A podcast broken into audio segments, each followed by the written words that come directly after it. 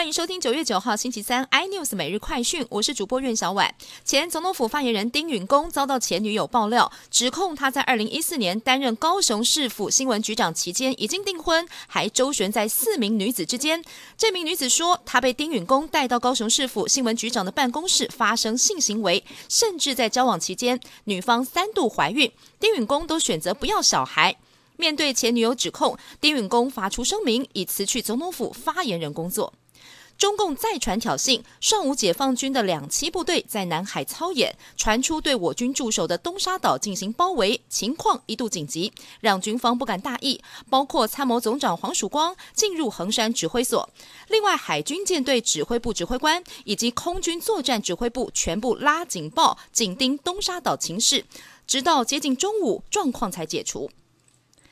财经焦点：老牌嘉裕西服逆境突围，在经过减资改组，并且由玉龙集团执行长严成立连接掌董事长之后，积极争取国内定制服市场。嘉裕宣布，已经跟神采时尚、嘉禾实业等企业组成团队，抢下国防部服装伪商经营案当中空军与海军两大标案，日后将负责提供军服，拥有攻受战的经营权，总金额高达二十亿元。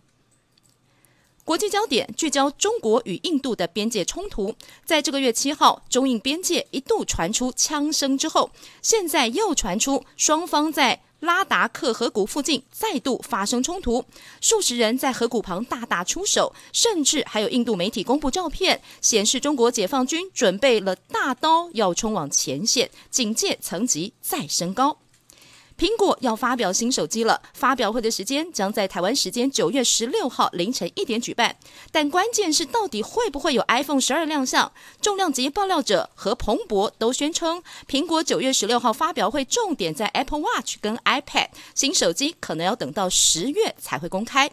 详细新闻内容，请锁定有线电视八十八 MOD 五零四 iNews 最正晚报，或上 YouTube 搜寻三立 iNews。